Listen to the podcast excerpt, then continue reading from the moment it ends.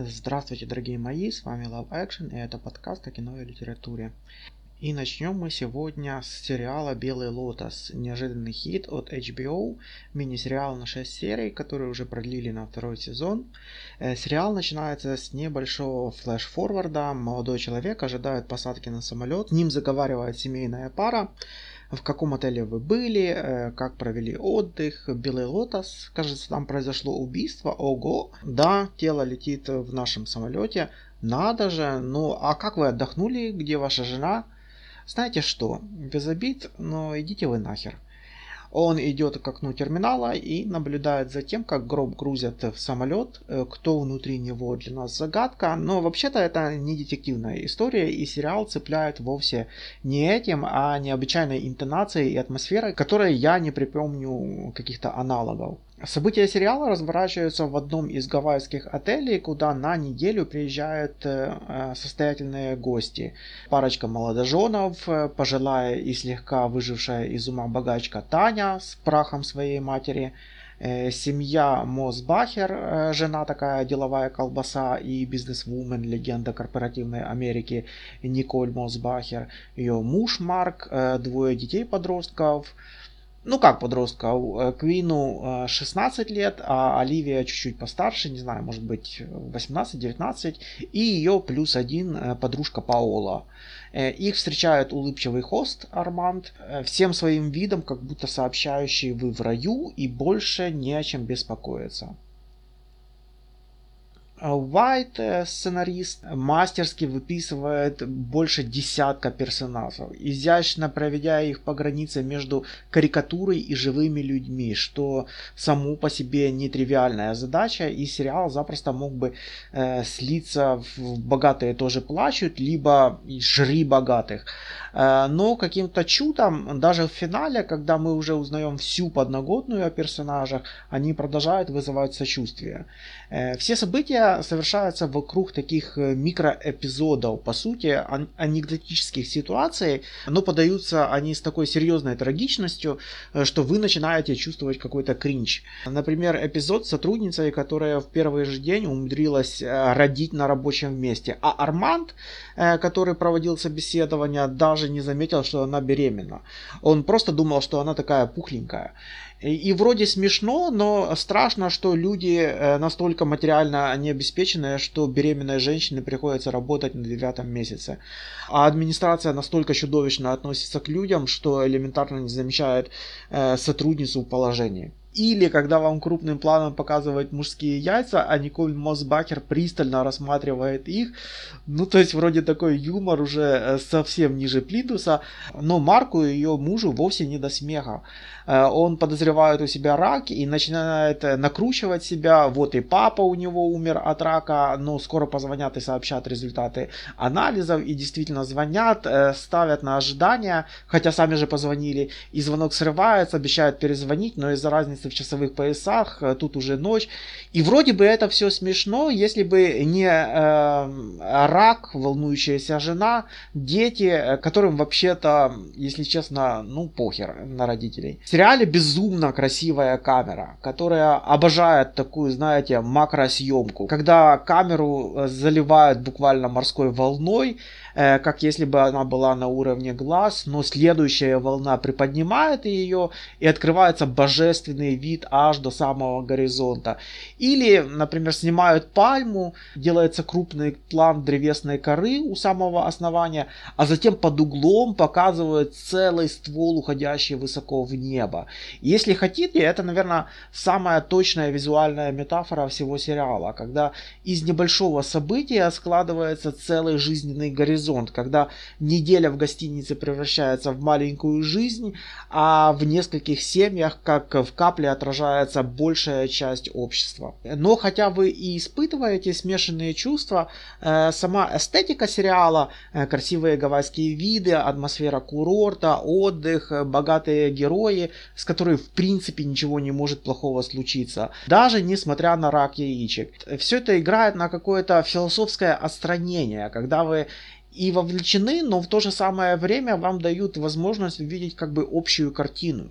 Э, хотя бы через величие природы. Мне особенно понравился эпизод, когда девочки выгоняют Квина э, ночевать на пляже, и тот сначала увлеченно дрочит на порнуху из телефона, но в какой-то момент слышит э, потусторонний шум и замечает в океане настоящих китов, и это позволяет ему вспомнить, что он вообще-то на Гавайях, на ночном пляже под звездным небом, а в океане плещутся реальные киты. Но больше всего сериал, конечно, цепляет э, психологически точными и глубокими э, портретами своих героев. Например, Пола, э, подруга дочери богатой семьи Мосбахер, темнокожая девушка, мимикрирует э, под манеры и интересы своей белой подруги Оливии. Однако, а когда она начинает крутить роман с гавайским красавицем Каем, э, то скрывает это от своей подруги из-за привычки Оливии отбивать у Полы парней. Э, по всей видимости, из ревности или из собственнических чувств. В душе Пола чувствует себя аксессуаром Оливии, э, но в таком же духе можно и описать ее отношения с Каем. Когда она предлагает ему преступную схему ради денег э, на борьбу с застройщиками острова, то сочувствие к положению семьи Кая всего лишь один из оттенков гаммы испытываемых Полой эмоций. Э, где нашлось место и раздражению от агрессивного нежелания Мосбахеров принимать свои привилегии, и вина за собственное положение более счастливое в сравнении с положением Кая. В каком-то смысле ведь она тоже использует его. Но стыдный цирк завершается по-хорошему удручающим финалом, в результате которого не остается победителей, но и по заслугам, в общем-то, никто не получает. Э, солнце как закатывалось каждый вечер за безучастный океан, э, так и заваливается. Одни гости уплыли в закат, но тут же причаливает новая лодка с новой порцией негодяев, которым не терпится расстаться с маленькой толикой своих денег. Ну а мы обратимся к следующему фильму. Это «Зеленый рыцарь». Э, фильм, основанный на поэме «Сэр Гавейн и Зеленый рыцарь». Э, в Камелоте во время празднования Нового года э, король Артур устраивает праздник, раздает подарки. И в разгар веселья появляется зеленый рыцарь с большим топором и предлагает пари. Он просит кого-нибудь из присутствующих ударить его топором при условии, что через год и один день Зеленый рыцарь нанесет ответный удар. Гавейн, самый молодой из рыцарей Артура или его племянник, принимает вызов и отрубает голову. Однако Зеленый рыцарь ставит свою голову на место и напоминает Гавейну о встрече в Зеленой часовне и удаляется. Через год Гавейн едет на поиски Зеленой часовни и попадает в замок лорда Бертилака и его жены. Зеленый цвет, один из ключевых символов фильма, символизирует радость, надежду, свободу. Э, в отличие от фильма, поэма это не страшная история, а она такая веселая все-таки. Однако э, сам по себе зеленый цвет имеет двойственное значение, поскольку ассоциировался также и с непостоянством, которое является одной из главных черт фортуны. И заключая договор с зеленым рыцарем, Гавейн отдает себя в ее руки. Э, зеленый цвет символизирует и жизнь, Э, и смерть, э, трупный цвет. Но в фильме «Зеленый рыцарь» это однозначный образ смерти. Э, ну и весь путь Гавейна это история становления. Начинается фильм с эпизода за круглым столом, Артур не начинает пир, пока кто-то не расскажет историю. Этот обычай Артура упоминается во многих французских рыцарских романах, например, в Персивале Кретена де Труа, Э, как говорится в истории Мерлина, входящей в Вулгату, э, Артур, впервые собрав э, двор после своей женитьбы, дал обещание не начинать пир, пока не услышит о каком-нибудь приключении. И Гавейну в фильме нечего рассказать. У него нет еще истории. Он оказался за столом среди легенд случайно. Но сама история начинается в Рождество. Не зря зеленый рыцарь появляется с веткой падубы в руках. Э, падуб символизирует э, смерть природы и ее возвращение. Э, до того, как главное место в домах на время рождественских праздников заняла елка, Рождественским деревом в некоторых областях Великобритании считался именно падуб. В христианском мировоззрении его листья с шипами олицетворяли терновый венец и страдания Христа, а ярко-красные ягоды его кровь, пролитую за спасение человечества. Иногда даже считалось, что и крест, на котором э, был распят Христос, э, был сделан из падуба. Рождество это буквально рождение нашего героя в фильме. При дворе э, появляется зеленый рыцарь, и Гавейн э, принимает вызов и делает как бы такой первый значимый поступок в своей жизни. Э, он рождается как личность. Но каждое рождение ожидает смерть. Вы живете в долг, и долг нужно вернуть. Фильм — это история становления героя, как я уже сказал, но это не заброшенность человека в жизнь, тут присутствует как бы такой соблазн. Э, Гавейна пригласили за пиршественный стол в окружение славных легендарных героев и спросили его, а ты кто, в принципе? Э, конечно же, ему захотелось стать кем-то и занять свое место по праву, поэтому он смело отправляется в путь и в путешествие. Э, интересно, э, что в поэме есть э, драконы-людоеды и полные опасности и приключения, но это все происходит фоном. А настоящее испытание, настоящий квест происходит в замке, в тихих разговорах Гавейна с женщиной в его комнате. Его судят по маленьким вопросам, а не по чудовищам, с которыми он сталкивается. Мы узнаем, как эта история работает только в самом конце, в зеленой часовне, когда Гавейну говорят, что важный момент вообще-то уже прошел. А разве не так это все происходит в реальной жизни? Э, мы действительно не знаем, когда наступает критический момент. Э, когда нас проверяют, что важно, а что нет. Э, в фильме этот детективный момент чуть-чуть утрачен, э, но появляется такой момент реальности. Герой вдруг обретает психологию современного зрителя, который внезапно понимает, что это не квест, не приключение, не игра, а реальная жизнь. И, и когда разбойники представляют вам э, нож к горлу, вы понимаете, что здесь не место героизму. И Гавейну, чтобы выжить, приходится изменить свое представление. В пространстве фильма буквально найти новую голову. Это вставной эпизод, э, которого нет в поэме. Частично он рифмуется с историей Гавейна. Святую Винифред э, тоже обезглавили, э, причем топором Гавейна. Э, в Википедии написано, что она хотела быть монахиней, а ее суженый э, Карадок ее обезглавил. Э, там, где упала ее голова, забил лечебный ручей. Э, голову потом нашел святой Беуно. Он воссоединил ее с телом и вернул святую к жизни. Убийцу уже он проклял. Тут происходит такая инициация главного героя, ныряние в пруд, а вода тут э, символ подсознания за головой. Скорее всего, это какие-то поиски мужества. Хотя тут трудно сказать, что означает этот эпизод. Но вроде как леса Э, символ новоприобретенных качеств э, появляется именно после ныряния. Лиса даже не проводник, как у Данте, э, который очутился в сумрачном лесу и встретил Вергилия. Но символизм, наверное, какой-то родственный великому поэтому, потому что прежде чем встретиться с Вергилием, Данте Э, находит рыси, льва и волчицу. Чтобы выжить, э, Гавейн обращается к своему внутреннему зверю, но находит там э, не льва, а просто лисичку.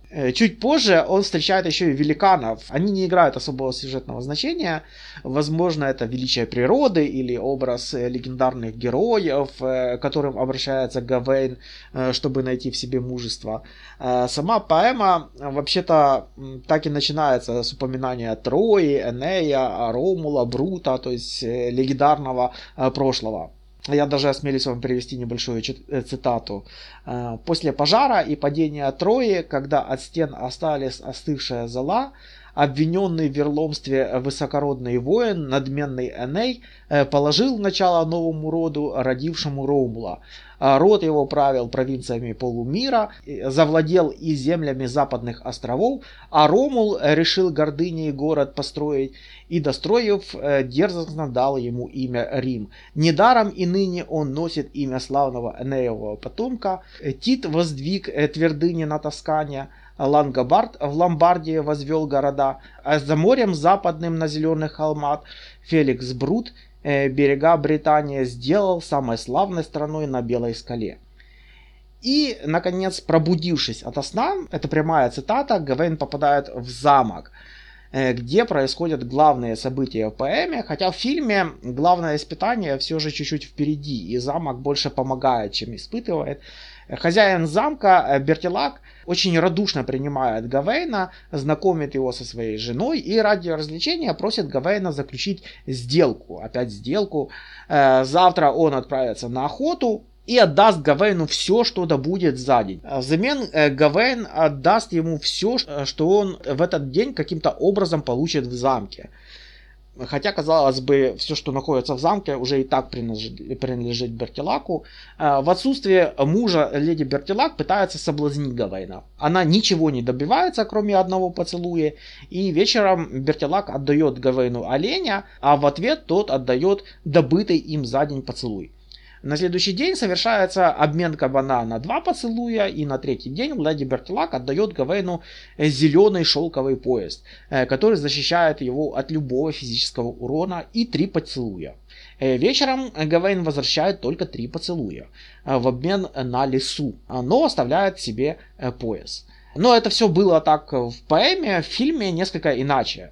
Э, пробудившийся от сна Гавейн э, снова обретает свою утраченную цель стать э, рыцарем круглого стола, и в замке ему зеркалят отражение этой мечты. Его слава летит впереди него, о его подвигах, оказывается, слагают песни. Его ли это отражение? Таким ли он хочет себя видеть? И, наконец, что он готов пожертвовать ради этой цели? Э, в финале э, Лис делает последнее предупреждение. В поэме, кстати, тоже слуга предлагает повернуть и говорить, э, что никому не расскажет о, о таком решении Гавейна. Лис тоже предлагает повернуть, ведь там только смерть, но Гавейн с поясом теперь надеется выжить. Но разве будет в этом добле с хитростью пройти испытание? Разве это та история, которую бы он хотел рассказать за столом короля Артура? А, но в том-то и дело, что это не испытание, а это просто смерть. Э, фильм почему-то очень многие обозвали артхаусом. Это такая вредная привычка современного зрителя обзывать все непонятное артхаусом. О боже мой, камера повернулась вокруг своей оси. Зачем они это все делают? Это артхаус. Э, хотя там было э, указание на кукольный театр, Э, в котором таким образом просто показывалась смена времен года. Прокрутилось э, колесо зимы и лета, прошло э, время. Неужели это такая сложная метафора? Я понимаю, что в трейлере э, вам продают темное фэнтези с говорящими лисами и великанами, а по факту это такое авторское кино, остановление личности, полное символизма, э, но это далеко не артхаус. Там вообще-то все на поверхности, и фильм, если честно говоря, очень средненький. Э, мне все-таки больше понравилась поэма, э, в частности, это все-таки э, поэма о воинах, и там есть такой небольшой эпизод э, об э, охоте. И, естественно, что происходит э, освежевание трофеев. И эта сцена очень детально выписана. Давайте я вам немного зачитаю напоследок. Подошел, самых жирных оленей выбрал, выпотрошил их по принятым правилам. Все внимательно вгляделись в добычу, на самых тощих в два пальца жира.